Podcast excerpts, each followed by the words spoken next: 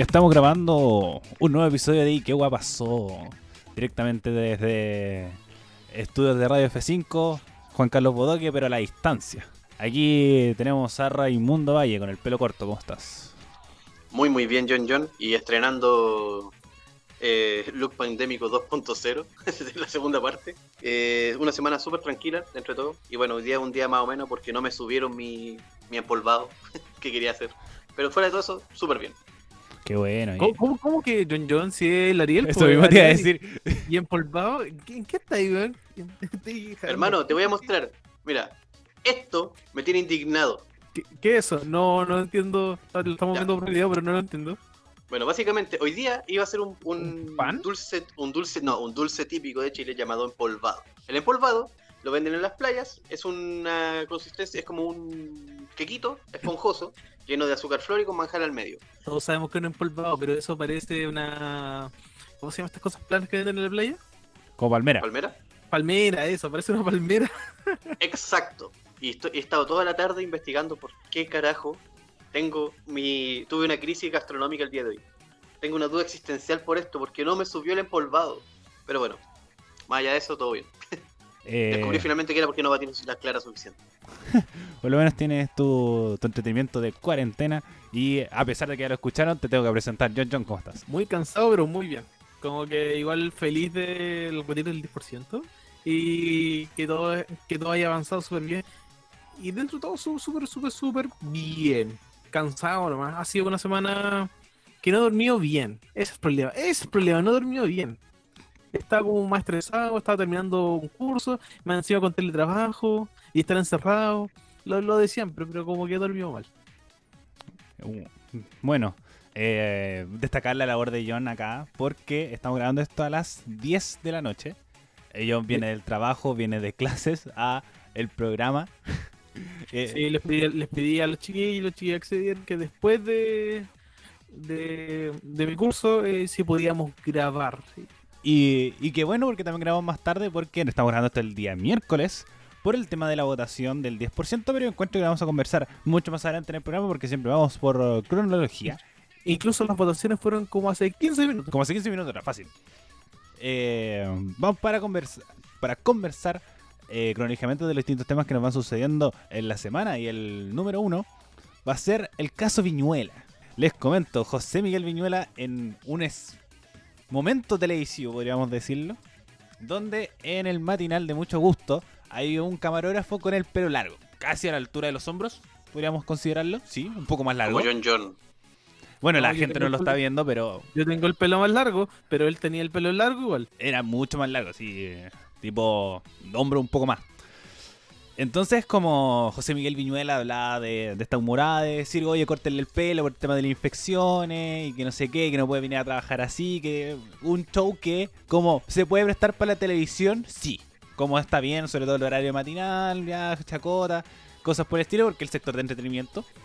Pero el problema fue cuando decía, córtenle el pelo, y pasó que Viñuela realmente lo hizo. Y le cortó su cola de caballo, onda como en, en mala, pero dentro de- del chiste, pero un chiste de muy mal gusto. Es que eso no pareció chiste. Exacto. Pareció. Pi- Viñuela, si lo ven, estaba enojado. Está empu Sí, emputeadísimo, está- weón. Sí, esta weá no, no, no, es, no es sanitario.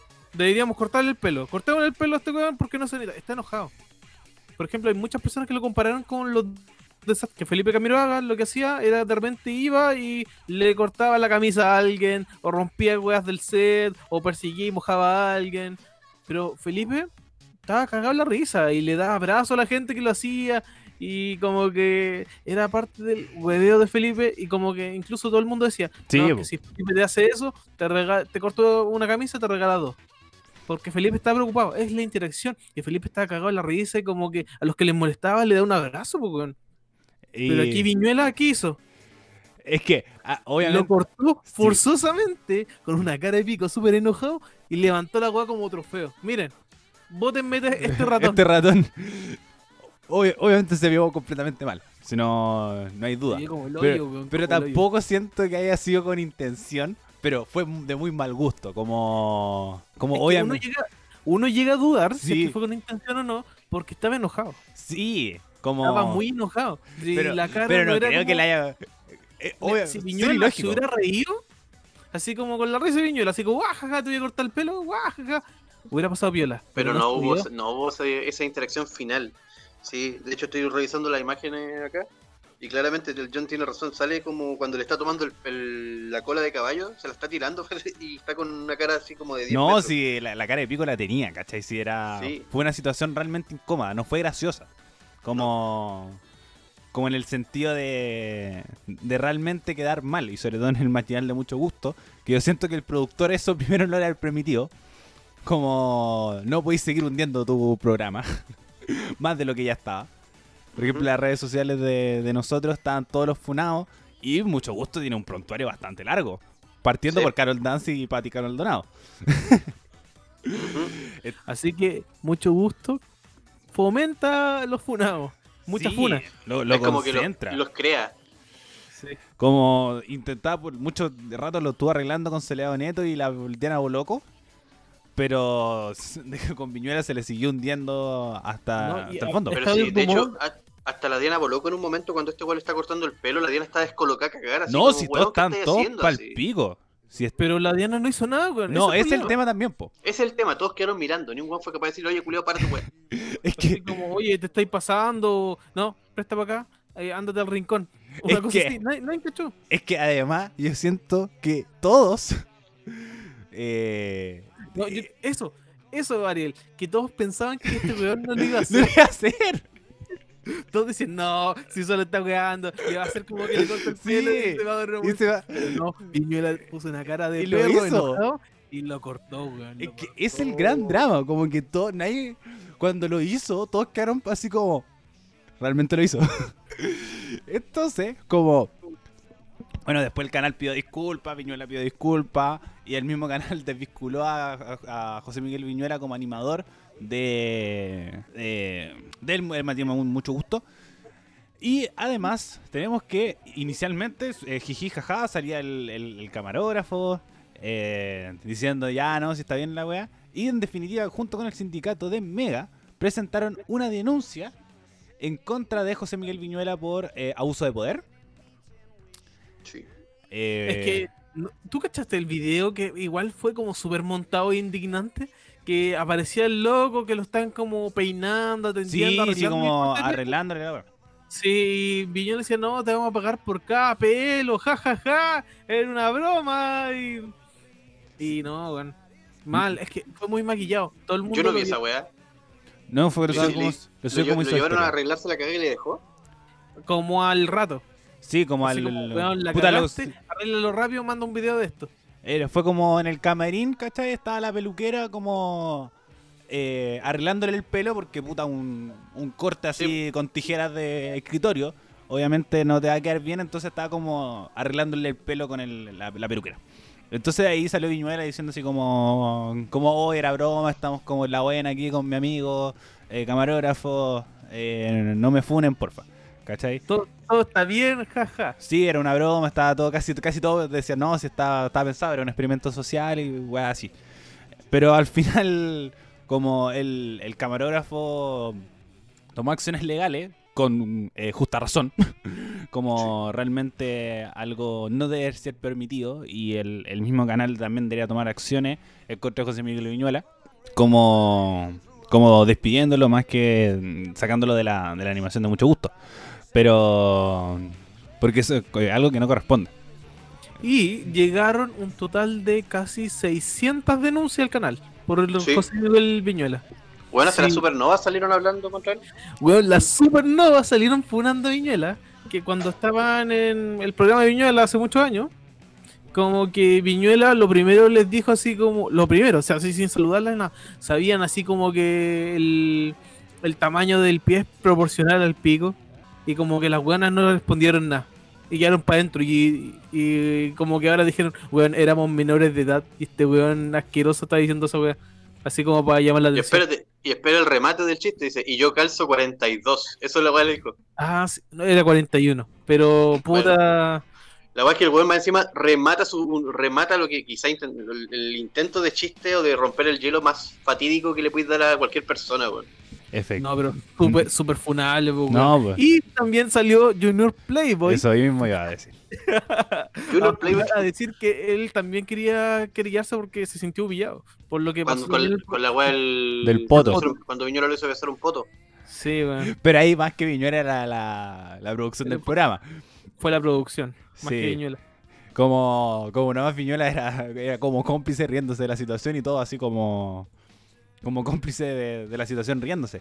Pero Pero esa No. weá igual, en su momento, o sea, si el weón hubiera, no sé si el weón habrá tomado acciones legales, pero esa weá sí que era para pa cagarte un programa entero, pues bueno. Sí, completamente. No- Y además, eh, los problemas con programas relacionados con José Miguel Viñuela no terminan, porque la Seremi de Salud eh, acaba de multar a Dale Play, que es el programa que anima a José Miguel Viñuela en el estelar de Mega, producto de no cumplir las medidas sanitarias eh, relacionadas con el coronavirus. Así que no ha sido una buena semana para No, fue la peor semana de la vida de Viñuela. de, de José Miguel Viñuela y me alegro. A todos no, a todos Y, no, y en no. Instagram, José Miguel Viñuela puso una foto de Jesús diciendo Jesús confío en ti. Eh, Y le pusieron como que fácil la media cagada y le pasáis los cachos Jesús. Eh, y bueno, desactivo los comentarios. Eh, y además, eh, como eh, con el- ese pelo largo también debe haber temblado Jesús. Así que no. Ni Jesús iba a meter ahí, pues. Ni Jesús iba, iba a participar.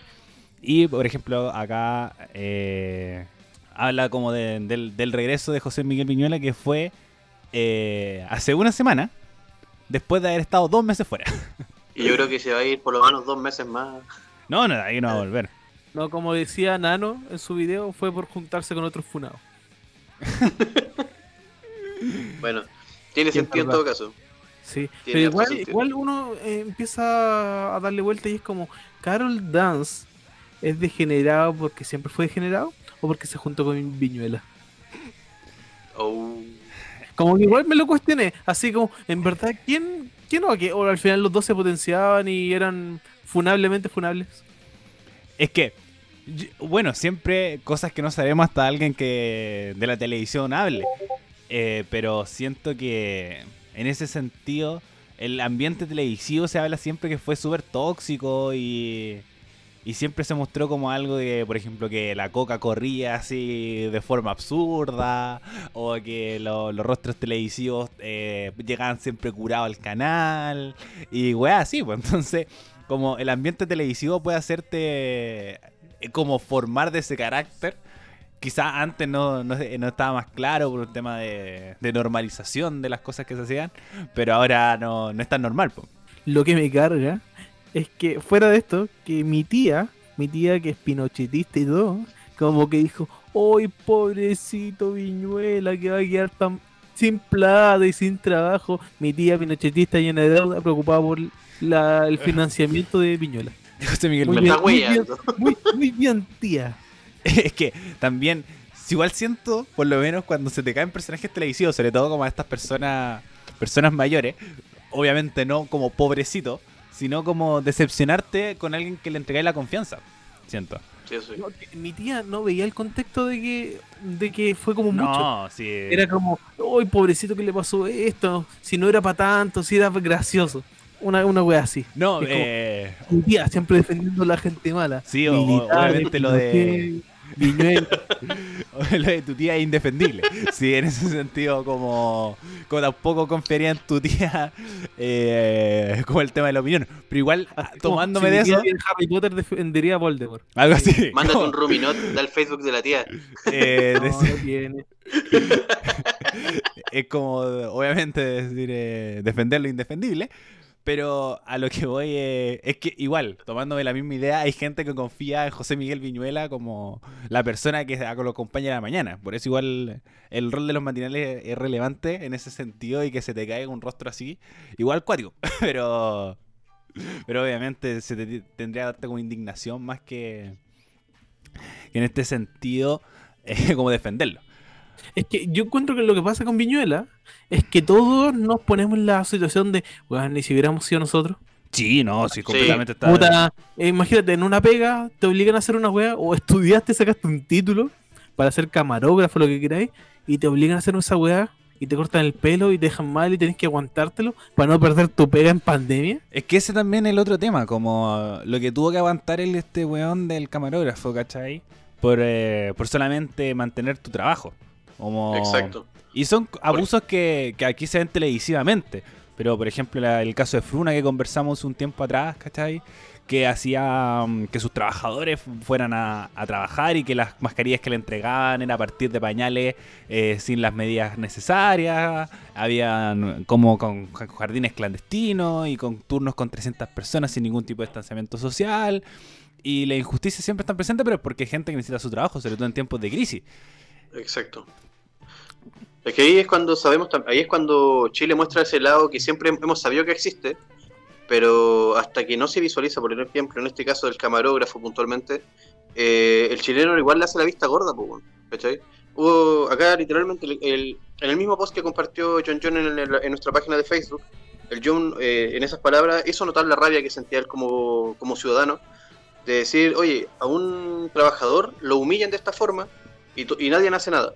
Y automáticamente aparecieron, puta, yo le terminé leyendo como 600 comentarios después, en menos de, ¿cuánto? ¿4 o 5 días?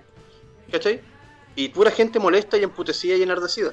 Pero hubo que, tuvo que ocurrir esto. Pero nadie, nadie, ¿cachai? Nadie hace lo que eh, reclama de esa- en esa forma, por ejemplo, con el caso Fruna, si lo hubiéramos publicado.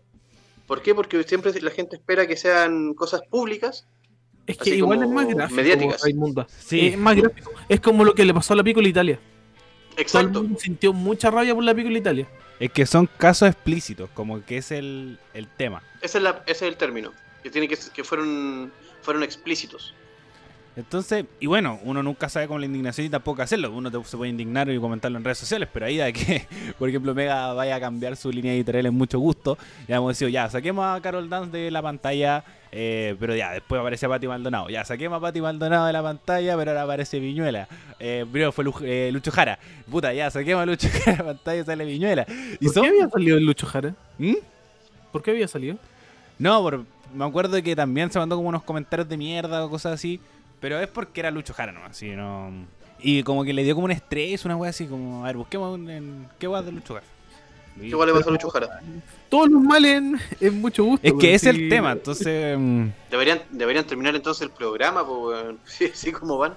Es que tampoco puedes quedarte sin matinal.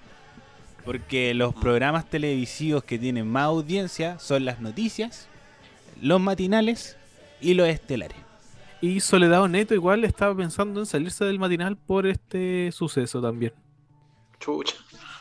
Mira, aquí está. Desde el lunes 18, esto fue publicado el 16 de mayo. Desde este lunes 18, el matinal Mucho Gusto cambiará su formato con la salida de José Miguel Viñuela y Luis Jara y mantendrá un formato femenino que había sido postergado. Eh, no sé quién está barriendo.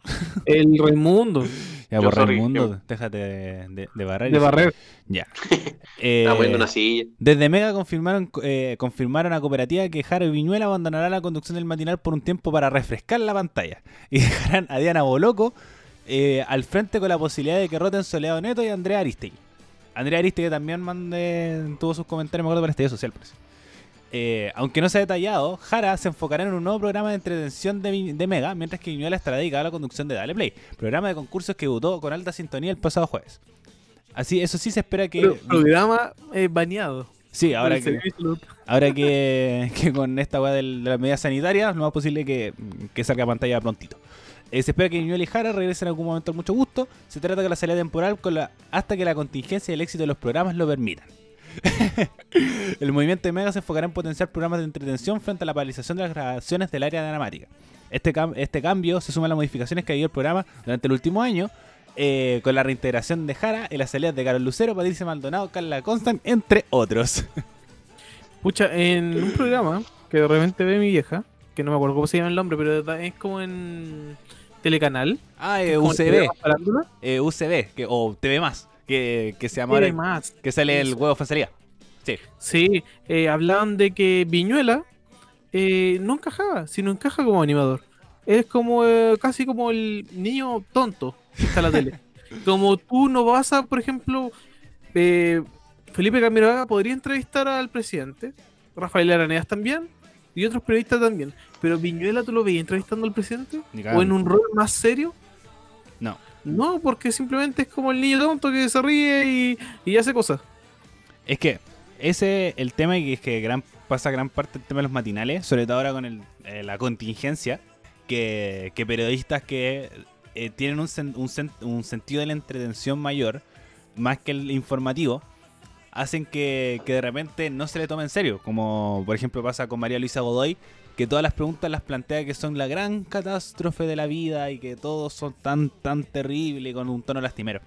Entonces, siento que con Viñuela pasa lo mismo. Decir un, un, periodista, no sé si es periodista Viñuela, pero el comunicador, de, de estar en rostros sobre todo con matinales que ahora, en la, por lo menos desde el estallido social, han mostrado mucha más contingencia. Eh, van diputados, van senadores y la concentración se concentra en los- la concentración se mantiene en los matinales, más que por ejemplo las noticias, programas de discusión, cosas por el estilo. Son en matinales donde van eh, diputados como Iván Moreira, eh, Carol Cariola, Boric, Sí, po, Winter. e- e- este es el nuevo formato, po. Oh, Eh, eh, imagínate, hace- ah, espera, espera Raimundo un poquito. Sí, hace un año no está ese formato. Era como, vamos al concurso, hueviemos, Sí. decimos. Pero ahora es el nuevo formato donde incluso la política se transformó en la nueva farándula. Si es Sí. igual, es, es raro. Como, como el, Como, eh, tú pones televisión y es como, puta, vamos a ver cómo este weón huevea a Moreira. Sí. Y, No me acuerdo el nombre, pero eh, cómo, cómo. Julio César. Julio César Julio Rodríguez. César, huevea a Moreira y todo eso. Y se transformó en la rutina. Es que ese es el, el tema y además la misma política eh, para mí debería concentrarse en programas de opinión como, como eh, no sé, eh, para tolerancia cero, que el que se me ocurre. Pero, pero no sé si estamos preparados para que la gente como diputados vayan a matinales como el... Porque además siento que tampoco se le da espacio para discusión en otros momentos. Entonces, ese para mí es como el, el gran drama que solamente lo tienen en los matinales y siento que no se está manejando de buena forma. Pero eso podríamos conversar en otro capítulo de cómo funciona el, el drama. O por lo menos más que drama, como Raimundo, el, ¿qué iba a decir? el conflicto televisivo. que contra todo pronóstico, Marcela Bacaresta le dio palabras de apoyo a Viñuela. O sea, no palabras de apoyo, pero sí salió como a su defensa, comillas.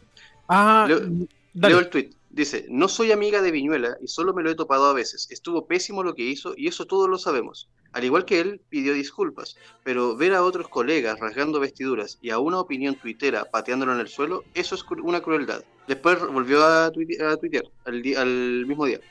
Respecto a mi tuit anterior, solo pido comprensión lectora. No estoy de acuerdo con el bullying, lo expreso, ni tampoco con las funas ni lapidaciones públicas. Al parecer, nos hemos acostumbrado a creer que tenemos una moralidad superior al resto.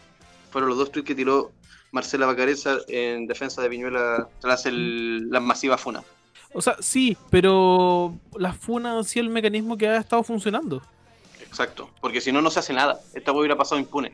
Sí, así que la gente como que necesita, entre comillas, las FUNAs para decir, weón, estamos haciendo algo. No es el método correcto, no es el mejor método, pero ha servido. Ese es el problema. Es si que- no sirviera, Es No, que, no claro, antes tenía, de hecho, y puta, literalmente las funas en- hoy por hoy, por último, han servido para mover a la gente, para que la gente se cuestione o critique, o critique las cosas.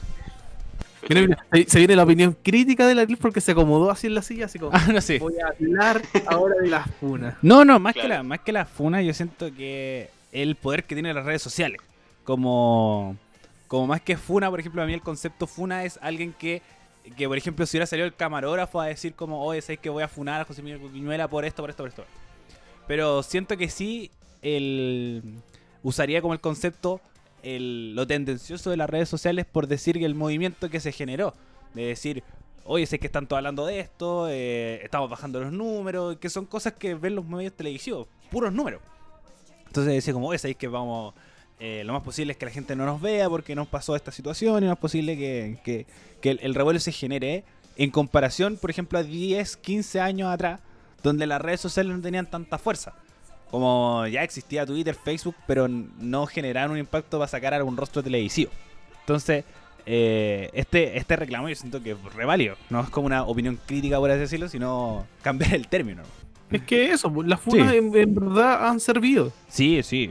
No es el mejor método, pero sirven, son efectivas al final. Y hablando de funas, pues, Eso mismo iba a decir.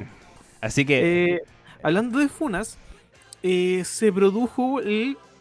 A ver, ¿cómo lo La- podríamos llamar? Funaverso. La fune, la fune- el Shinigami infinito. La Eh, infinita. aquí va eh, Pokerus, de, de amigo de Raimundo, que decía que era la metafuna. Ese es el término que gustó. La meta funa. La metafuna. Que era como una, una era como funa dentro de una funa, funa, funa. Bueno, No, yo, yo lo vi Ni Dark se atrevió tanto. Yo lo vi como el funaverso, así como la funa como dark. sí. Como que una funa te lleva a otra funa, pero la persona del principio también está funada por otra cosa. Ya, así que Raimundo te doy el Finalmente, pase a y todos ti. están conectados por una funa. Por, sí, por un sentido común. Eh, así, Vivimos en una funa. así que Raimundo te doy, te doy el pase para que leas a qué nos estamos refiriendo. Ya. Eh, tras el incidente de Viñuela con el camarógrafo y una vez que el camarógrafo también hizo pública la demanda hacia Viñuela, salió en Facebook una mujer, una chica llamada Jessica Valdés, quien les dedicó las siguientes palabras, lo leo textual. Ahí tenéis tus cinco minutos de fama, José Manuel Miranda Astorga. Eso se llama karma, por todo lo que psicopateaste y violentaste a mi hermana. De todas las veces que seguías al trabajo, de todas las llamadas que le hacías para molestarla, de la violencia psicológica que ejerciste sobre ella, de la agarrada de combos que tuviste con mi cuñado, del daño que le hiciste a mi familia. Ojalá que la vida te haga pagar y dejes de hacerte la víctima y pares el show, porque como tú siempre te creíste estrella de Mega, deja de dar lástima y para tu show. Esas fueron las, palabras que emitió Jessica Valdés con respecto a, contra el camarógrafo que demandó a Viñuela.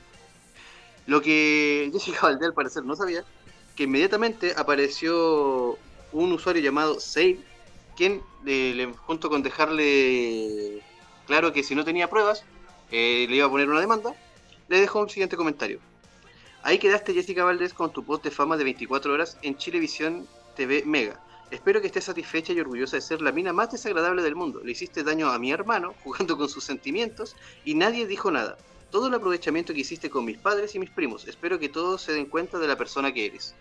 Es decir, la chica funó al camarógrafo, el camarógrafo funó a Viñuela y este chico terminó funando a la chica que había funado al camarógrafo. Ya, pero va- vamos por orden.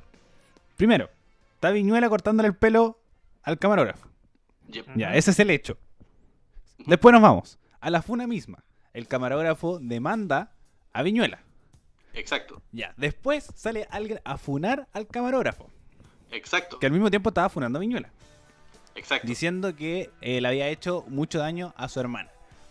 exacto. Y después sale alguien que está funando a la persona que funó al camarógrafo, que al mismo tiempo estaba funando a José Miguel Viñuela. Exacto. Así eh, voy explicado en palabras simples. No, pero esto, como yo les dije, se vuelve el funaverso porque están funando al abogado defensor del camarógrafo del loco del pelo, del pelo que le está funando a Viñola. Entonces también están funando al abogado. Sí, están funando al abogado porque él defendía a el alcalde de la municipalidad de San Ramón que tiene eh, vínculos con el narcotráfico. Ya, pero, pero es como la wea. es como dato en realidad más que funa porque y además igual es todo tan incomprobable porque son comentarios sacados de internet así como como alguien que lo pilló nomás, así que igual como puede quedar todo muy en el aire. Sin embargo, lo único judicial acá es el sindicato de Mega y el camarógrafo funando o demandando, más eh, concretamente el término, a José Miguel Viñuela. Ah, y como que también están funando el loco que está funando la loca. Pero como la loca bajó los comentarios, lo dejaron de funar porque al final no le creyeron a la loca. Bueno, también baja- eh, ese comentario fue bajado en de redes sociales, el de la mujer funando al camarógrafo. Muchachos, ¿algo más que agregar de esta situación entre José Miguel Viñuela, el camarógrafo, el abuso de poder y mucho gusto? Y mucha funa. Y mucha funa. Mucha funa. Eh, nada por mi parte. Puta, que esto sirva de, que esto sirva de experiencia para todos los rostros, finalmente para todos los conductores a futuro, de que eh, ellos tienen un puesto privilegiado al estar en cámara, al ser mensajeros comunicacionales para las personas, y que no tienen que hacer abuso de, de ese, de ese poder y de ese beneficio que pueden tener. ¿Cachai? No Suena todo- como. Raimundo, sorry. Suena como. La elección del día es no abusa del poder. Sí. Básicamente, es que básicamente es eso, porque bueno, piénsalo, tal como tú mismo lo dijiste, Viñuela, ¿qué, qué es Viñuela? ¿Quién es Viñuela? Fue un weón que ahora se, que se ríe como imbécil, ¿cachai? Y que fue, que fue popular en los 90 con un programa llamado Mecano, ¿cachai? Eso es Viñuela. O sea, si lo, si lo, lo llevamos a lo más simple de la vida, o que alguien me diga algún otro programa en el que haya sido popular, No, eso nomás. ¿cachai? A eso voy. Eso es. O sea, básicamente él es, él es rostro en este momento, netamente, porque tiene un privilegio de ser el rostro gracias a la fama que tuvo en Mecano. No, pero. No pero obviamente va avanzando Obviamente tenía proyectos, por, pero no por ha sido tan distintos canales, pero no, no la, no la rompió tanto como en Mecano. Sí. Pero también igual recordemos que la- también dentro del Funaverso que la Supernova salieron a funar a Viñuela. Sí. Así como También. Y... Ay, yo les decía también a los chiquillos, como un dato adicional, ya que dije que en verdad no tenía nada más que decir y sí tenía algo más que decir, que esto me recordaba mucho a lo que se dice que, por ejemplo, que cuando estaban los españoles, lo que hacían era, por ejemplo, capturar mapuche y para humillarlos le cortaban el pelo. Mm. Así que esta indignación de Viñuela yo encuentro que tal vez de alguna forma se vio reflejado en algo un poco más primitivo, por decirlo. Algo un poco más ancestral. Eso, más que nada. Sí, el pelo siempre ha sido. eh, cortar el pelo siempre ha sido forma de castigo. Y también, como el pelo largo era, era señal de virilidad. Como realmente la gente que tenía el pelo largo se hablaba que tenía mucha más. No sé qué término utilizar, pero era mucho más, más masculino que Sí, Más pues, vigorosos. vigoroso. Tiempos antes de los golpes militares en Latinoamérica. Eh, exactamente. Entonces, como, como si es un- una buena metáfora para aplicarle en, en este caso. Bueno, hablando de. Pasando a otro tema, nos vamos al caso que fue mediáticamente conocido el día de hoy. Hablando de funas. Hablando de Funas, tenemos que el día de hoy eh, se eh, había una formalización buscando las medidas preventivas para el caso de Martín Pradenas, eh, hombre acusado de violación y acoso sexual en cinco casos diferentes. Tenemos que el caso más emblemático de esta situación es el caso Antonia, debido a la lo mediático que se ha formado por un video que anda circulando donde se demuestra la culpabilidad de Martín.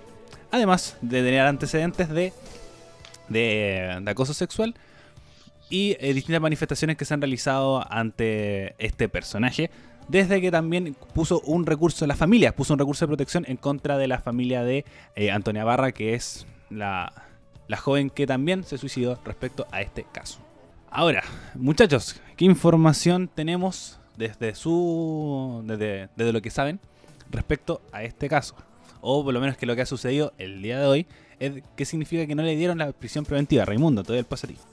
Eh, bueno, tal como eh, dice Ariel, a, este sujeto ya no le dieron la prisión preventiva, siendo que todas las pruebas apuntaban a que la merecía. Tenía que estar en prisión, pero finalmente el juez que lleva el caso decidió que no, que puede, que puede disfrutar de arraigo domiciliario. Al no ser considerado eh, peligroso, al no ser considerado un peligro para el propio caso y al no, al no presentar un riesgo como para la familia. Eh, acá yo voy a dejar claro mi, mi, mi opinión, y esto es netamente mi opinión y me hago responsable de mis palabras. Encuentro que lo que esta persona hizo, eh, porque yo sí creo que lo hizo, ese soy yo diciendo que yo creo que lo hizo, eh, es deplorable. O sea, no tienes a una persona que cometió una, un solo acto, tienes cinco acusaciones, o sea, hay cuatro que están detrás de, en la fila esperando. Eh, estamos ante una persona que evidentemente tras su, el, el propio video, eh, el- un video que él mismo hizo, pidi- explicando y pidiendo así como un poco de, eh, de comprensión y demás, eh, presenta como ciertos rasgos psicopáticos, presenta cierto, se me olvi- eh, la palabra, cuando, cuando se ama mucho a sí mismo, cierto egocentrismo, Narcisismo. narcisismo, gracias a John. Eh, estamos ante una persona que tiene un manejo de cámaras demasiado potente, tiene una frialdad en sus palabras y obviamente no tiene una un- al parec- y obviamente no tiene un claro concepto de lo que es la eh, ah, John si me puede ayudar con Eh, empatía. aparte de la empatía del, de lo- del Concepto de. ¿A qué te refieres? cuando la, mi- cuando la mujer le dice que no y que porque Eh, Antonio no estaba en sus cabales Conciencia. De la conciencia Como eh, razonamiento. Claro. Bueno, básicamente, yo, eh, pucha, a mí este caso igual me. O sea, desde que vi el video, porque yo la verdad, hasta, hasta antes de ver el video donde sale este tipo hablando, yo no le había tomado mayor impor- eh, no, le- no importancia, no le había tomado mayor atención. No porque no quisiera, sino porque sentía que la justicia iba a hacer algo. O sea, apuntaba todo a este tipo. Hay, hay audios, hay videos, hay pruebas contundentes. Y te da y tú dices, ya, la justicia lo va a hacer. Pero mi opinión aquí es que volvemos a un concepto súper antiguo en Chile donde tristemente, y por frío y cruel que pueda sonar, e insisto, me hago responsable de mis palabras, si tenéis plata, tenéis justicia. Así lo percibo yo, así percibo yo este caso, o así al menos veo que apunta este caso. Y no puede ser que esta persona, por tener un apellido como de poder allá en la zona, pueda quedar impune, pueda gozar de privilegio en su domicilio. No lo comparto. Y apoyo totalmente a aquellas que lo están funando, a aquellas que están dando su nombre, que están dando su dirección, que están dando sus datos, lo apoyo totalmente, porque la gente ya está cansada, las mujeres están cansadas. No me, no me voy a interiorizar mayormente en esto porque no me corresponde, pero dejo en claro que mi postura es que es- este tipo para mí es, un, es culpable por donde se le mire. Y, puta, espero, y lo espero realmente de corazón, que la justicia haga lo que tenga que hacer, aunque sea una vez con respecto a este tipo de situaciones. Porque, insisto, están todas las pruebas ahí. O sea, Raimundo, yo te corrijo, no es que este- las personas estén cansadas, es que esta persona eh, tiene todos los rasgos de ser un depredador sexual. Incluso el video, yo lo vi, fue como, a esta persona le pasa algo. Porque en verdad, eh, ¿cómo se llama? No se ve como tan... Se ve todo demasiado calculado y todo muy cortado, muy, muy editado, muy peinado, muy perfecto, muy... No debo mostrar las fallas. Y ese no debo mostrar las fallas, así como yo debo ocultar lo que más pueda lo que yo soy, se ven que se rompió el celular, que su mamá se lo rompió, que también se borraron las fotos correspondientes y se borraron y desaparecieron información relevante del caso. Sí. Así que estamos hablando de alguien que es peligroso, que ya ha atacado a personas reiteradamente. Efectivamente, y ahí va el gran problema de esta situación el día de hoy, debido a que, como decía Raimundo, está con arresto domiciliario. Cuando esta situación perfectamente eh, se puede haber dado con un eh, prisión preventiva, que era lo que... Sí, la, la comparación que hay en redes sociales, como el profe que pateó el torniquete, estuvo con prisión preventiva tres meses. Entonces, Exacto. aquí vamos, y lo que voy con mi, con mi intervención ahora es el tema del Poder Judicial. Como, como los jueces realmente están eh, con un pensamiento arca- arcaico, como realmente eh, con un pensamiento de decir ella tenía la culpa porque andaba curada por ahí, cuando no es así, cuando no debería ser así. Entonces, el sistema judicial fallando nuevamente y cosas que deberían cambiar en un futuro cercano por lo menos haber una mirada de género respecto a todo lo que sucede en, con el caso, o por lo menos de aquí de los casos en adelante, eh, como lo decía el fiscal Miguel Rojas. El día de hoy han habido distintas manifestaciones eh, mostrando su repudio ante la decisión del, del, del- del fiscal y ahora solamente queda esperar la investigación que será en 120 días más. hubieron manifestaciones pacíficas fuera de su casa, donde empezaron a subir de tono, le empezaron a romper los vidrios y tuvo que llegar fuerzas especiales para disipar la cantidad de personas. Eh, también hubieron, ¿cómo se llama esta cosa de? eh, hubieron ¿Intervenciones? eh, diferen- diferentes manifestaciones en la plaza de Independencia de Temuco, si es que no me equivoco, Efectivamente. y en otras partes también. eh, Temuco principalmente porque allá es el caso. Como Sí. Martín Pradenas es de Temuco, así que ha habido distintas manifestaciones en distintas de ciudades del país, mezclado con también el acontecer que está sucediendo en este momento con la con el 10%, pero eh, reflejando más el, el caso Antonia con este este canto, Un violador en tu camino, de las tesis que bien reflejadas en noviembre del año pasado, generando un impacto mundial. Muchachos, ¿algo más que agregar respecto al caso Pradenas, Nada más, No. creo. Raimundo? Perfecto. Terminado nada. Eh, seguimos con eh, informaciones en el programa. Y nos vamos con una noticia que eh, nos adelanta lo que puede suceder en el 2021, que son rostros presidenciales confirmados, o por lo menos con la disposición de serlos. Oh no, Chan, chan, chan. ¿Qué es? Puta la weá, weón. Cuando yo le comentaba a los chiquillos cuando supe fue como, puta la weá mala, ya. Continúa, Ariel. Por un lado, en una esquina. eh, Empezando, como En la, esquina, en la esquina derecha, en la esquina en la izquierda. esquina de la derecha. Pesando aproximadamente 60 kilos. No, como 70 kilos. Con 8 hijos. Y más de Perteneciendo al Ku 200, Klux 200 apariciones matinales. Joaquín, el Opus Dei, Lavín. ya, por ahí tenemos confirmado a Joaquín Lavín que mostró sus intenciones de ser rostro presidencial, algo que no había salido de su boca hace bastante tiempo y además rostros de su misma coalición lo están aceptando. Y en la esquina izquierda, pesando también aproximadamente 75 kilos, el No, comandante. uno- algunos más. Sí, también diría como 80 Sí, kilos. unos poquitos sí, más, me- apreté. Pesando 80 kilos, el comandante, actual alcalde de Recoleta, de Jade. También dijo Como que que está no aplaudimos por ninguno de los dos, weón. Como- grande mi comandante. ¡Woohoo! Puta Vamos, qué grande mi comandante. No, sé que yo soy Team Jade. A mí me gustaría un. Un. Como me da susto, sí. Que me, que me genere incertidumbre completamente, pero sí yo votaría por Daniel Jadwe. Como. Es un rostro que me gusta. Se maneja muy bien comunicacionalmente. Me costaría poco pensar su gobierno en temas de, de ministerio, en temas de. de cómo, cómo conformar gobierno. Siento que ahí quedaría bastante cojo. Pero igual confío en él como su, su ideas presidenciales. O por lo menos que puede generar un cambio desde, desde la perspectiva presidencial. Quizá el, el aval del Partido Comunista como está, siento que puede ser el gran, su gran pero. Pero a mí me gusta. Siento que, mm, que puede ser un buen rostro presidencial. Yo siento que al final es lo mismo. Es lo mismo por lo que nos hemos quejado. Simplemente con un cambio de cara. Mm, No, yo no sé. No, no sé si lo metería. Siguen, siguen representando a la vieja política. Sí, efectivamente. No es lo que pasó después del estallido. Sí, Y eso es el problema que también discutían. No hay rostros actuales que representen a la política. No hay nadie. pero tampoco se Porque generan. todo- porque todos están, todos están en primero que nada peleando entre sí y matándose y tratando de sobrevivir. Y, a- y bueno, además tampoco se generan, como esto que siempre discutimos con el John, que no se generaron líderes en el estallido social. Yo siento que es el gran, gran, gran pero del estallido social, que no se generan líderes para el recambio político. Es que tampoco se podían generar líderes, porque por ejemplo, las personas que se acercaron al estallido terminaron funados, les tiraron huevos, lo sacaron.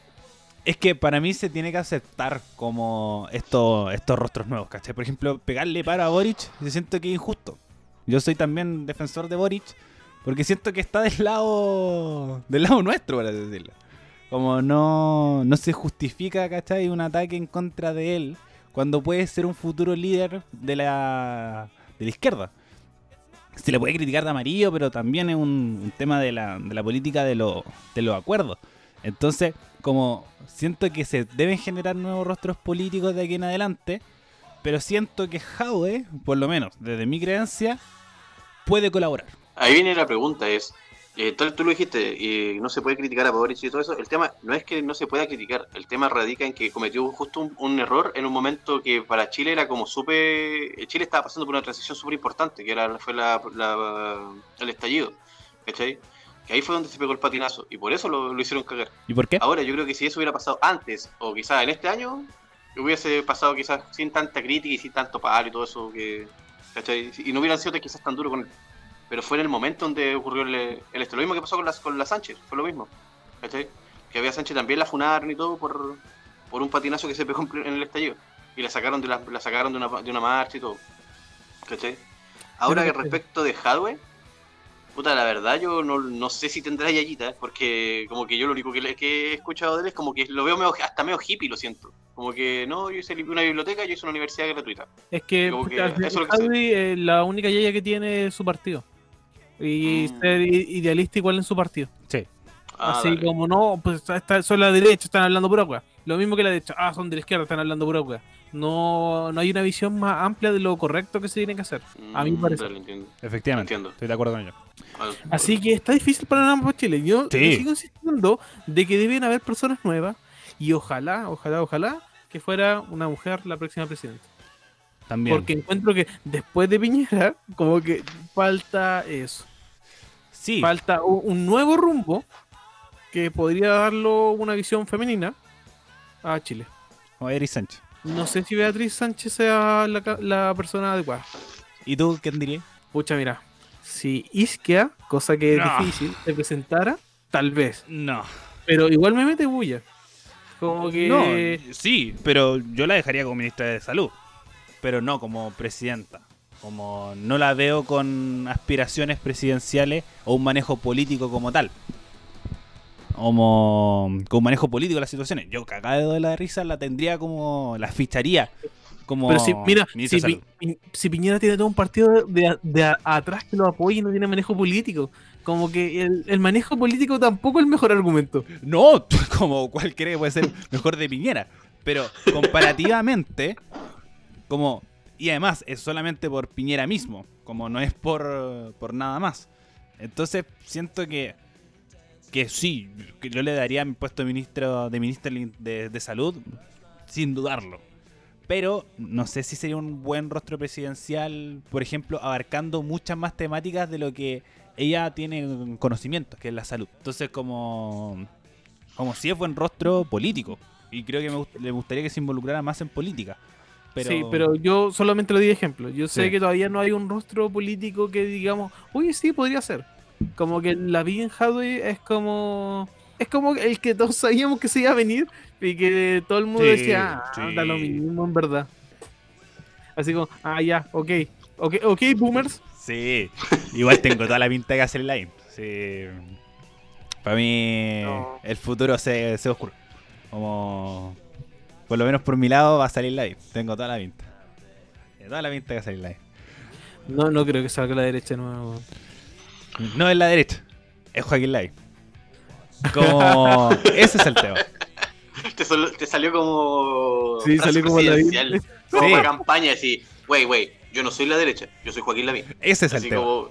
Esa es la wea, ¿cachai? Es que además ese tiene, tiene una labia como... El cambio que tú quieres, el cambio de la. No la no, no de la UDI, de la IN. Es que ese es el tema, como la IN se está desmarcando tanto, pero sigue tirando ideas de derecha. Ese es el tema. Como mm, no está caminando por la UDI, por ejemplo, con ahora el tema del 10%. Él dijo que iba a votar a favor del... de- de- bueno, estaba de acuerdo con el retiro del 10%. Y con eso vamos en la conexión al tema final del programa del día de hoy, que es la aprobación del 10% en su proceso definitivo, por lo menos en general. Es decir, que se pueda empezar a, ahora a sacar el 10%, debería empezar a hacerse ley. Pero faltan muchos peros todavía. Muchachos, opiniones generales respecto a este proyecto. John, voy contigo. Fue una discusión intensa que incluso Blumel empezó a decir que era un plan que estaba tramando la oposición para poder hacer cosas diferentes, para poder como, ¿cómo se podría decir? Para poder eh, ganar fuerza contra el gobierno y poder al final romper el gobierno. Pucha, en verdad el gobierno ya está roto hace rato y como que la oposición igual está tan fragmentada como la derecha, pero todos están de acuerdo de que se tiene que ayudar a las personas. Toda la derecha está de acuerdo con eso. Efectivamente. Así que es como al final los partidos políticos dejaron al gobierno solo.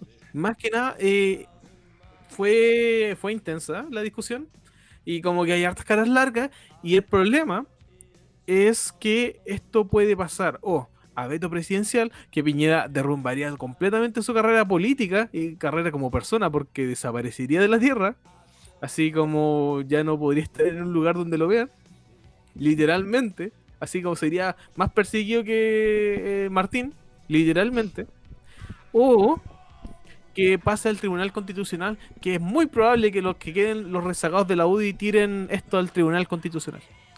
Efectivamente. Y aquí hay dos peros grandes. Primero, que ¿por qué iría al Tribunal Constitucional? Por el tema de los quórum. Porque se habla que una medida de esta, de este, como de este nivel, debería votarse con un acuerdo de dos tercios, por lo menos en el Senado, y no de los tres quintos que es lo que lo que se discutía. Que al final lo pasaron a votación y se definió con un quórum de tres quintos y más y además se obtuvieron 29 votos, es decir que o igual se obtuvo el quórum de dos tercios. como, como igual hubo, como si se pasa el Tribunal Constitucional se dice, pero debería decirse, puta, pero se alcanzaron los quórum y además fue discutido en, en- en Comisión de Constitución y en, en la Cámara misma. Así que en ese sentido puede ser es justificable. Pero aquí es donde lo importante también lo dijo el John, que es el veto presidencial. Situación que puede ocurrir. Siento que puede pasar, pero ahí realmente la, la Pero sería horrible. Es que si, Sí. si pasa, sería como eh, llamar al estallido social de nuevo. Y todos no queremos el estallido social de nuevo. eh, eso. No, con- no con, o sea, una cosa será, por ejemplo, lo que ocurra en octubre, que va a ser la nueva constitución y todo, tal vez vamos a salir de nuevo a las calles, pero va a ser piola, vamos a seguir protestando, pero otra cosa es que sea el veto y con rabia. Que sea provocación. Así como, no, veto, voy a salvar la FP. Ese es el gran tema. Como si hace el veto, realmente va a correr su cabeza, la de Blumen, la de Briones. eh, Van a tener que arrancar. Es que ese es el drama. Como realmente es una, una, una medida que ha calado profundo en la gente y en los medios de comunicación, dándole como la esperanza de que esto puede suceder. Y si el Congreso dice, con votos de la, de la, de la derecha, dice que esta es la medida más justa, se tiene que dar. Como, como no, no se aprovechen del hiperpresidencialismo. Y, y si lo hacen, que sea con una medida mejor, como bono de 500 mil pesos líquidos a cada uno de los, de los chilenos que, que puedan que puedan acceder a este beneficio. Y no sin que sea mensual, que no sea un bono, que Eso. sea por mientras que está en la pandemia. Eso, entonces, como que sea una medida clara, no una cuestión de con letras chicas y con pero y que no sabéis con el registro social de hogares y con, por ejemplo, que no te han bajado el sueldo en dos semanas y venía en crisis de octubre. Entonces, eh, no se tiene que terminar con, esta, con letras, chicas. Raimundo, te doy el, el pase a ti para que comentes respecto a esta medida. Ya, mira. Eh, yo de por sí no vi la votación, me enteré por el Ariel, quien fue el que me spoileó que ya se había aprobado por 29 votos a favor, o sea, lo que es la primera parte. Y me sumo a lo que dice John John. A mí mi gran temor no era no estaba en la Cámara de Senado. Mi gran temor está en el presidente mismo. Porque Ariel lo, siempre lo dice, que este gobierno es, presidenci- es presidencialista. John John también lo anuncia siempre diciendo que es una persona que no tiene mayor, mayor empatía, ¿cachai? Que no tiene un trabajo como social para con la gente. Siempre está preocupado la empresa. Y también tengo ese susto, o sea, de hecho hoy día lo conversaba con mi vieja y con mi hermana, porque mi, bueno, mi vieja y mi hermana igual son medias fachas para sus weas, pero hasta ella entienden lo necesario e importante que es este 10%, ¿cachai? Y decían, ojalá, y ella, usando estas palabras, disculpen, disculpen la gente de oído sensible, ojalá que este conche su madre de Piñera no lo tire para atrás. Palabras textuales de mi mamá y de mi hermana. Siendo que ellas votaron por él. ¿Cachai? Y yo siempre se lo saco en cara eso. Y también me causa este, esta sensación, no de angustia, pero sí de, de preocupación, pensar en qué pasaría si este weón tira el veto y hace que la- y lo hace solamente como una provocación. Porque ya si- en sí ya el weón, si lo pensamos fríamente, el weón ya no tiene nada más que perder. Si ya popularidad no la tiene, apoyo de la gente, la gente lo odia, a rasgos sociales, él, él está más que claro que no va a volver a ser presidente. Entonces, si nos vamos a la parte, ¿qué le queda a Piñera por perder? ¿Cachai? Es que yo no lo veo como, como veo- a una espera, persona. yo- yo- Piñera. acá yo lo veo, lo veo como lo que le queda por proteger, más que por lo que por, por perder. Piñera siempre ha sido empresario. ¿cachai? Es un empresario vestido de presidente. Eso es Piñera. Desde el día uno, desde, el desde la primera vez que se postuló como presidente y todo lo demás. Y de- incluso de que los taxistas hueones dijeran, ah, es que Piñera nos va a dar trabajo si no necesita plata, así que nos va a hacer corrupto y weá. Loco. ¿Cachai? Mm, Piñera no, no es una persona que piensa en la gente. Esa, esa es como la base de, todo, de toda su política. ¿Cachai?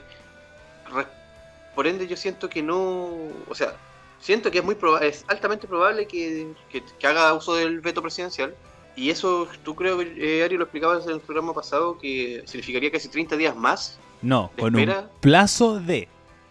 en un plazo de 30 Un días. plazo de 30 días más, el Congreso tiene que por lo menos discutirlo y eh, hacer las correcciones. Dale. El tema es que yo no sé si la gente se va a decir, ah, ya van a tener un Entenderlo, plazo de 30 sí. días. La gente no lo va a entender. La gente en estos momentos está muriendo de hambre. En estos momentos está cansada. En estos momentos está haciendo malabares, weón, con la plata que les llega. para que este weón se dé el lujo de hacer eso. Y lo peor es que yo lo siento capaz de hacerlo. Sí. Respecto del bono, perdón, del bono, eh, puta, estos weones son igual que lo... eh, esperan que ocurran las cosas para empezar a trabajar. ¿Por qué no partieron desde el día uno eh, dando beneficio a la gente, cuidando los trabajos, cuidando los sueldos, cuidando la plata de las personas? ¿Por qué tienen que verse bajo esta presión para empezar a tomar medidas que más encima ni siquiera saben cómo aplicarlas? ¿Cachai? Porque aquí ellos te dicen, no, vamos a dar un bono de 500 mil pesos. Ya, perfecto. ¿Cuán- cada, cuán- ¿Cuántas veces lo van a dar? Una, de que hasta que termine la pandemia, dos veces, dependiendo de cada situación específica. ¿Cachai? ¿Cuál va a ser la letra chica? Porque siempre cosas vienen con, vienen con una letra chica. ¿Cómo ellos van a recuperar después esa economía, supuestamente? ¿Cachai? ¿Qué es lo que van a hacer? Todo eso es, es demasiado eh, es demasiado dudoso, o sea, es muy es muy turbio de la forma en que ellos lo en que ellos lo, lo están explicando. El tema de las eh, eh, a muestra un botón, el tema de la misma caja de mercadería. eh, a algunas personas les llegó, a otras personas no les llegó. Acá en el monte se supone que iban a llegar a tocar como casi todas las calles y puta, la página de la comuna está tapada en reclamos de que a ellos no, no llegaron, no les llegó el beneficio y lo demás. ¿Cachai? Y que supuestamente ahora iba a haber una tercera instancia de cajita y no sé quién qué iba, o eso fue la respuesta de la MUNI, ¿cachai? Es que el problema, Raimundo, es que el gobierno está esperando si es que se aprueba o no el 10% para tomar una acción. Así como si no se aprueba o si pasa el veto, cualquier cosa, ya vamos a dar bono, vamos a hacer esto. Pero si se aprueba es como, eh, mentira, no había bono.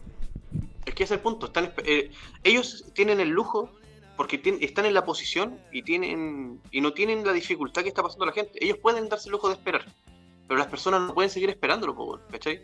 Y eso es lo que estos reculeados no entienden. No, lo que no entienden es que ellos piensan que esto es un movimiento político. Así como no, nosotros, la oposición está planeando esto desde el principio porque esta idea desde la oposición. Por eso nos quieren cagar, quieren que hacer que nosotros quedemos inválidos. Y ese fue el comentario que dio Blumel en, en el Congreso.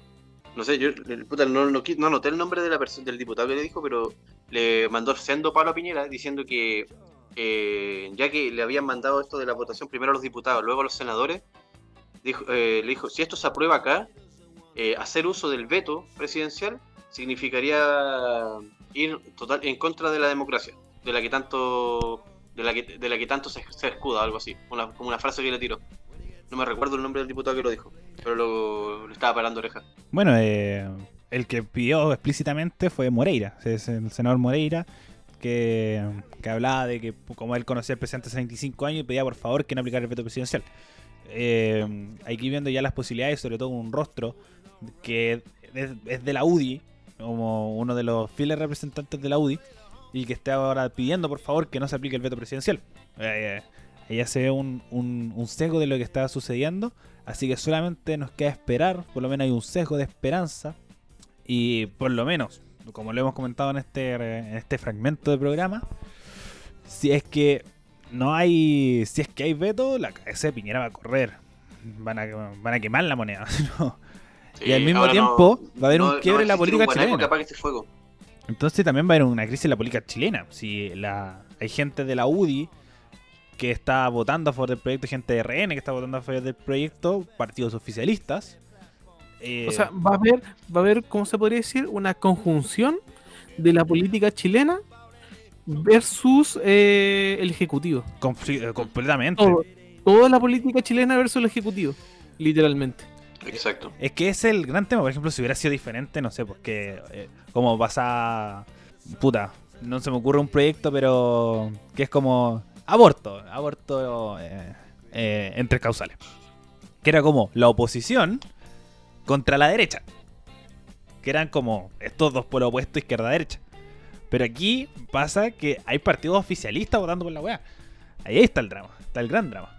Entonces, ahí se va viendo el, conflicto y solamente queda esperar. Ahora, en este momento que estamos grabando esta situación, se está votando en particular, es decir, los 11, eh, los 11 incisos de la ley se tienen que votar cada uno eh, para ver como los detalles de este, de este proyecto de ley para que sea tramitado o publicado dentro de las próximas semanas.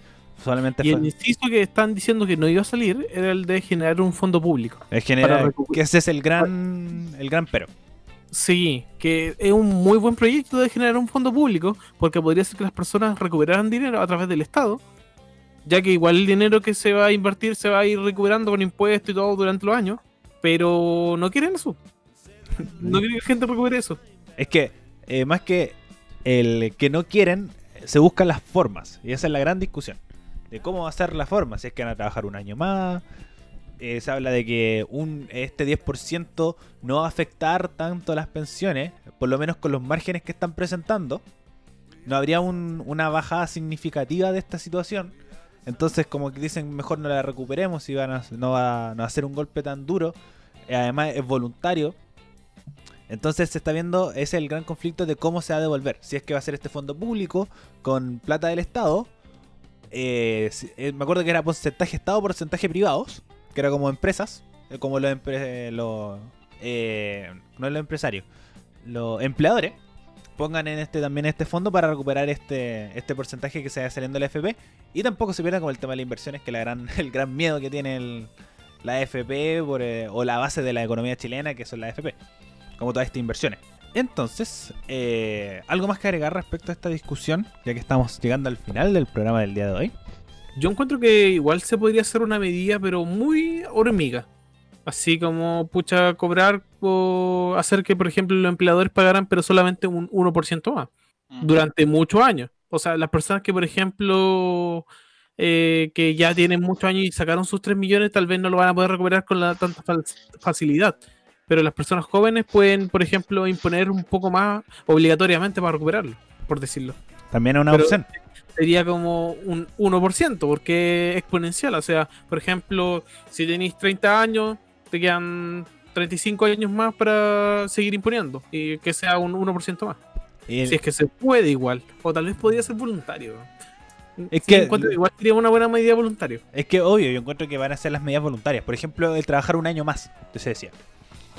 Si tú decides trabajar un año más, te recuperas ese 10% de, de FP. Entonces también se habla de, de eso, de eso. Pero ahí yo encuentro que ya votándose en particular, yo siento que ya la próxima semana mostrar los detalles del proyecto.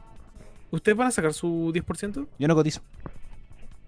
Raimundo, Yo sí. ¿lo voy a sacar? Sí. Yo no sé, porque igual tengo poca data. Como saben que igual empecé a trabajar más seguido, no tengo una cantidad de dinero suficiente ni pal- para el mínimo. Así que, como que no sé, si sacarlo. Tal vez no, porque igual como estoy con teletrabajo, tengo para sustentarme y pagar mis cosas. Así que debo pensarlo. Tal vez igual es una medida de un año. O sea, desde que se aprueba, hay un año para sacar el fondo que sea necesario. Sí. Así que igual podría sacar ese dinero después de ca- casi como los últimos meses y invertirlo en algo. También me podría servir. Sí. Así que podría ser.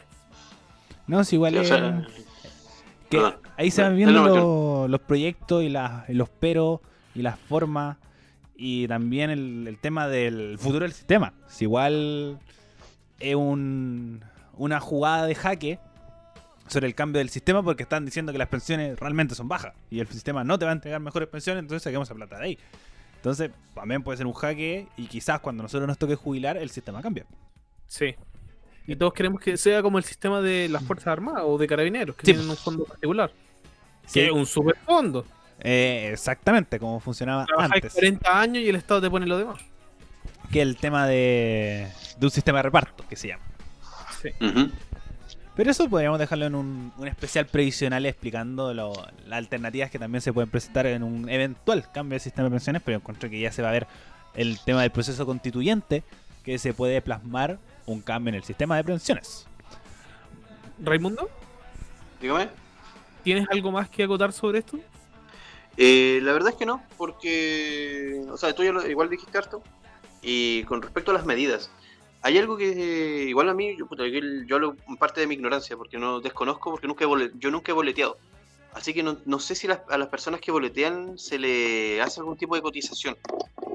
Siempre he tenido esa duda existencial. No sé si se tienen que ellos mismos hacer su cotización, la em- el empleador la ejecuta o se, Se la su- suma. Se supone que tú mismo tenés que hacer tus cotizaciones. Mm, dale. Como tú decías en qué AFP Yo, yo tenía estás. entendido eso. Dale, porque de, ser así como, como, lo, como lo dices tú, John, que si tú mismo te tienes que hacer tus cotizaciones, quizá una medida para las personas, porque eh, uno de los grandes problemas del tema del, o sea, una de las grandes trabas que están poniendo el tema del 10% es que no todos tienen para sacar y todo lo demás, porque hay muchos trabajadores irregulares, muchas personas que ganan sueldo a través de bonificaciones eh, o simplemente por el hecho de que boletean. Y obviamente como boletean, eh, no, no- nadie se preocupó de su de sus imposiciones. Quizás el, ya el tema del boleteo debería ser eh, debería el, empleador hacerse cargo del- de, esa imposición, sumarle un 10% impo- imponible, ¿cachai? No, ahí ojo ahí, ojo ahí, que cuando tú trabajas constantemente con boleta, tú te tienes que autoimponer legalmente. Cuando tú trabajas con boleta, tú eres, tienes que au- autoimponerte. Que es decir, que con este 10% tú tienes que eh, tú tienes que como tener un porcentaje dentro de tu porcentaje de ganancia que vaya a la FP. Y tú legalmente tienes que hacerlo. Tienes que autoimponerte, tanto con tema de salud, con tema de, de pensiones. Entonces, como Ah, el tema es la informalidad. El gran drama que sí es verdad, como muchas personas no les no tienen contrato o, o tienen problemas con su tema de, de cotizaciones o cosas por el estilo, o el tema de saber qué AFP está, o el tema de las ganancias, de las pérdidas, de un sistema muy complicado de entender. Entonces, ese es el drama. Exacto. Y hay una noticia muy cortita, Ariel, para ir terminando esto. Ya, venga. Que es el ministro de Educación, que Ah, sacó las sí. clases de oro. Oh. Raúl Figueroa sostuvo que un niño asesinado con riesgo, eh, un niño asesinado con riesgo de ser abusado sexualmente en su hogar, tiene que poder ir a la escuela. O sea, la afirmación del ministro está diciendo de que igual un niño que esté en la casa constantemente podría ser más propenso a recibir un abuso sexual. Y es terrible, porque primero que nada, estáis diciendo que es propenso que tus papás abusen sexualmente de ti si te quedáis mucho en la casa y estáis llamando a que con miedo a que la gente salga de la casa y que vaya a dejar a su hijo al trabajo, si no usted va a abusar de su hijo. Eh, una intervención completamente desafortunada. Sí. Como es verdad que existen casos de abusos contra niños, es verdad, eh, no, un- no es, no es desconocido para nadie, pero no creo que haya sido el ejemplo más como eh, Más idóneo. más idóneo para poder eh, decir como, oye, sé que estos niños que están, eh, están siendo vulnerados puedan ir al, ir, al, ir al colegio y tener esa posibilidad, porque ahora el retorno es voluntario, valga destacar. Como cuando se haga el, el tema del paso 3 y 4, si no me equivoco, del, del tema de, del desconfinamiento, está el tema del regresar al colegio, pero va a ser completamente voluntario. Y bueno, también saltó la, defen- la Defensoría de la Niñez diciendo no es válido sostener cualquier argumento para fu- eh, fundamentar la vuelta a clase. Bueno, ahí está. Como, eh, Como dijo todo. como en, en conclusión, la Defensoría de la Niñez tiene razón. Sí, Exacto. Sí, yo encuentro Aquí, que aquí- no debería aquí ni volverse. siquiera hay algo que debatir. Fue el peor. Fue el peor argumento que pudiste haber usado para poder decirle a la gente, oye, que sus niños tienen que venir a clase y lo demás. ¿Por qué no partió mejor, no sé, por otro, por el lado de la deserción escolar u otros temas? Pero no meterse.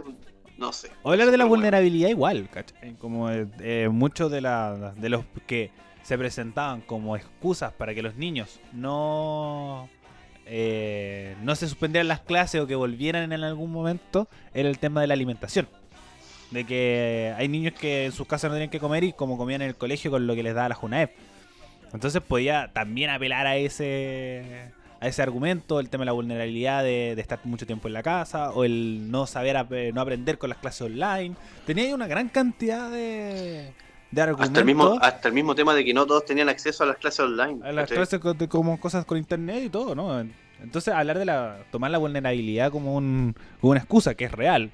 Como hay niños que no han aprendido nada en todo este semestre porque, por ejemplo, necesitan el acompañante de los papás y los papás están trabajando y nadie lo puede hacer un asesoramiento junto a él y cosas por el estilo. Entonces, yo creo que, que se puede haber tomado otras cosas más que hablar de- del tema del abuso. Así que mal ahí el, el Figueroa, que está pasando harto piola como ministro de Educación, pero aquí se tú, perdió Aquí unos, la cagó, pero unos medio poquitos medio. hartos puntitos. John, ¿algo más que agregar para cerrar este tema y cerrar el programa del día de hoy? Ya te vas. Estamos listos. Raimundo, ¿algo más que agregar de este tema para ir cerrando el programa del día de hoy? Súper rápido y express. Eh, pero nada relacionado con este tema. Bolsonaro dio positivo por tercera vez. Sí, venga. Sí, eh, Mala, ese weón No, no, nunca- miente, weón. Es que. Como. Ah, y como que igual eh, en noticias internacionales como que Trump está cambiando un poco las políticas porque está saliendo muy bajo en la encuesta. Así que ahora está saliendo con mascarillas, está preocupado y wea. Sí, está ganando Biden. su imagen. Eh, la intención de voto la tiene Biden.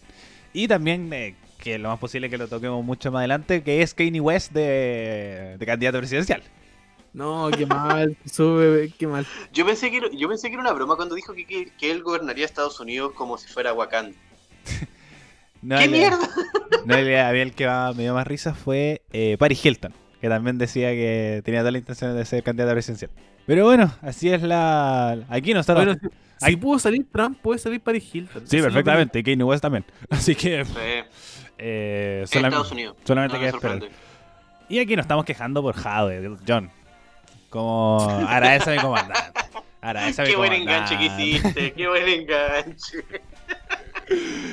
Bueno, muchachos. Te la tiró de Rabona. Eh, y de esa forma, arriba terminamos el programa del día de hoy. Eh, así que les doy un momento para, para autopromocionarse y den todos sus comentarios. Voy contigo, Raimundo.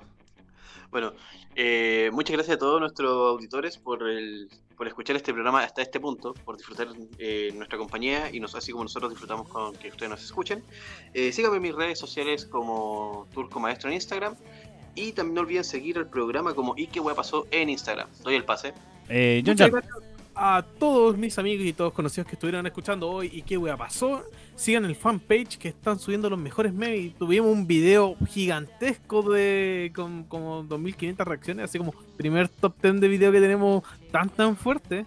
Y como que igual estamos muy cerca de los 5000 eh, likes en, en Facebook. Así que nos ha ido súper, súper bien. Así que sigan en nuestras redes sociales, vean los mejores momazos de la, de la política y de la contingencia nacional. Y nos están escuchando la próxima semana porque grabamos siempre una vez a la semana. Muy bien.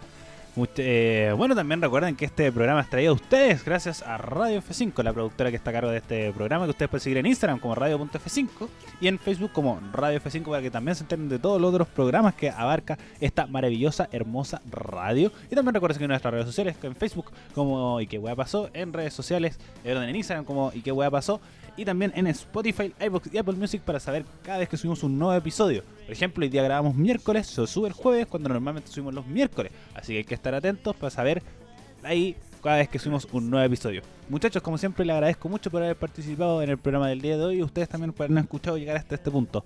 Nos escuchamos la próxima semana en un nuevo capítulo de ¿Y qué pasó? Adiós. Chau, chau. ¡Chao!